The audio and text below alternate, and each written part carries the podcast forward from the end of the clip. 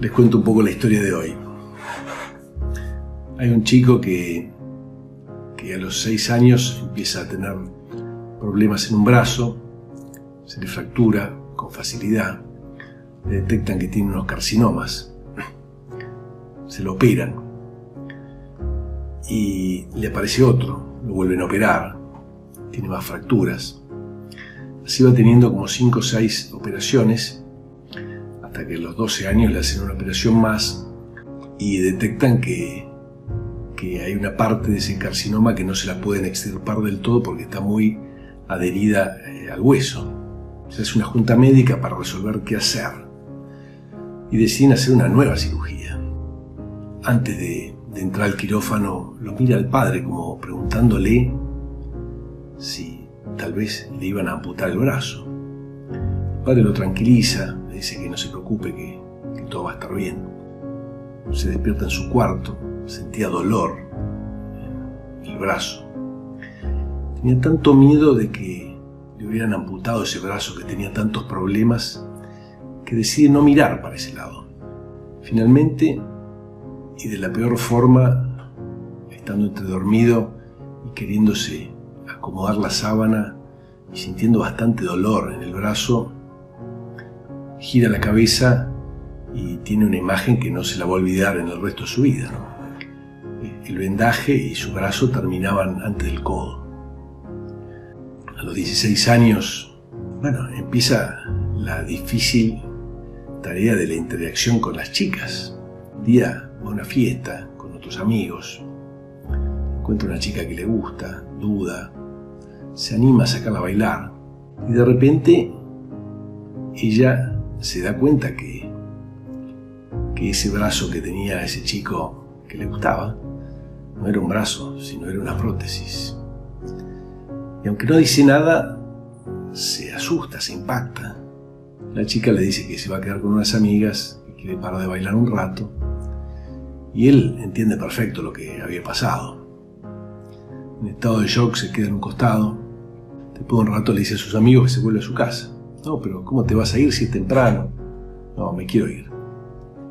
Se vuelve a su casa caminando, llega, va a la cocina, abre el tacho de basura, se saca la prótesis y la tira y se va a dormir. A la mañana siguiente la madre se despierta temprano y cuando abre el cesto de la basura ve que estaba la prótesis, no entiende qué había pasado. Cuando finalmente se despierta su hijo, le pregunta, y él le dice, no voy a usar más la prótesis, quiero que me conozcan como soy. Así de entrada saben lo que tengo y lo que me falta, pero no voy a tratar de simular algo que no soy, que no tengo. Y nunca más usa esa prótesis. Pasa el tiempo, se enamora, se recibe, se casa, le va bien, tiene hijos, arma una buena familia, un proyecto de trabajo y se va dando cuenta con el tiempo que, se volvió un tipo muy conservador, muy, muy adverso al riesgo. Y recién a los 55 años, en un momento especial de la vida, con la salud declinando, envejeciendo, se da cuenta que en realidad se volvió conservador porque porque ese trauma fue tan fuerte, la pérdida fue tan fuerte que él no quiere perder más nada.